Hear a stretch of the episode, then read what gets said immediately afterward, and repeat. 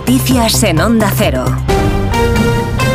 Tardes, se lo avanzábamos a las 3. Los transportistas autónomos y las pymes se suman a los agricultores y convocan paro indefinido a partir del sábado. El ministro Oscar Puente no considera justificada la protesta de la Plataforma Nacional para la Defensa del Sector del Transporte. Laura Lorenzo. Ha expresado el ministro su máximo respeto por esta decisión. Dice que entiende y ve lícitas las protestas de los agricultores, pero ha sido muy claro en criticar la poca oportunidad de sumarse a estas reivindicaciones por parte de los transportistas. Cualquier paro que se convoque en el sector de transportes en este momento está absolutamente injustificado.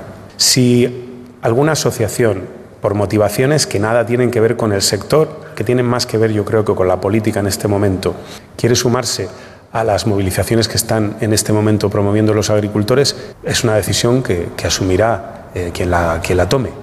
Reacción también de la Confederación Española del Transporte de Mercancías. La patronal del sector entiende las reivindicaciones y recuerda que el transporte es imprescindible para garantizar el buen funcionamiento de la economía. La decisión de paro indefinido a partir de este sábado tiene que ser refrendada en Madrid las próximas horas. En la audiencia de Barcelona siguen las declaraciones en el juicio por violación contra Dani Alves después del testimonio de la víctima a puerta cerrada y detrás de un biombo. Una de las amigas que la acompañaba en la discoteca ha relatado su estado tras la violación. Siguiendo el juicio en la audiencia está la denunciante ha sido la primera en declarar y aunque lo ha hecho a puerta cerrada, se sabe que ha ratificado la versión que ha mantenido desde el principio. Justo después de ella ha declarado su amiga que se ha derrumbado a los pocos minutos de empezar su relato.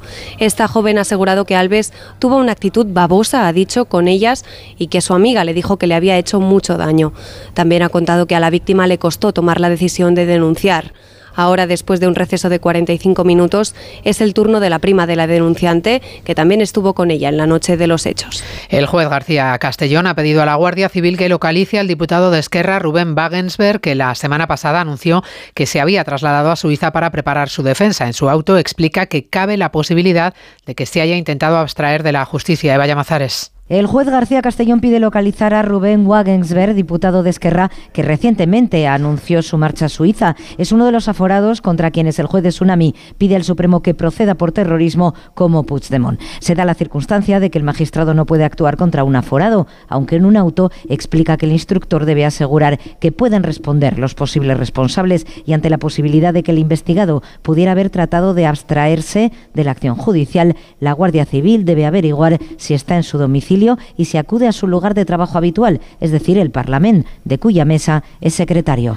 No cesa la llegada de pateras a Canarias después de un fin de semana negro. Esta mañana nuevos cayucos han alcanzado la isla de Gran Canaria con más de 100 personas a bordo y con dos fallecidos. Canarias, Gustavo de Dios. La última embarcación ha sido trasladada hasta Puerto Naos en Lanzarote hace apenas un par de horas con 52 personas, pero desde el viernes 1.154 en 18 cayucos. Algunas de estas embarcaciones llegaron por sus propios medios hasta la costa, otras dos estaban a la deriva cuando fueron localizadas. Muchos de los adultos serán trasladados en menos de una semana a la península, pero los menores siguen quedándose en Canarias. Con los que han llegado esta mañana y el pasado fin de semana, la cifra podría superar ya los 6.000.